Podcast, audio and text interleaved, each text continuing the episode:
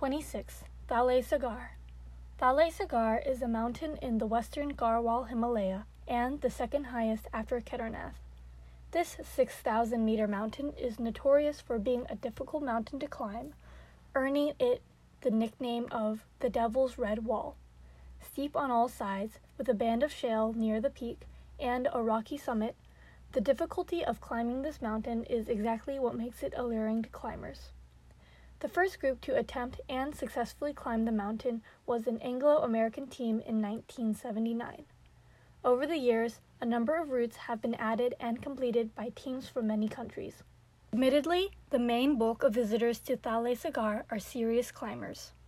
This doesn't mean that travelers who are not into climbing mountains won't find anything of interest here.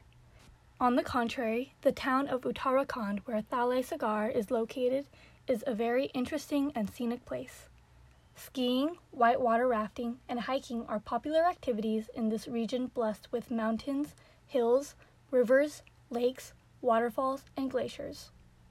Elephant rides and photographing tigers in the Rajaji and Corbett National Parks are other outdoor options.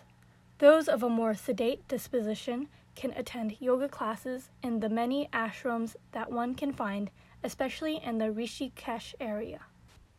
Rich in nature and spirituality, a visit to Thalay Sagar is something one should do at least once in a lifetime.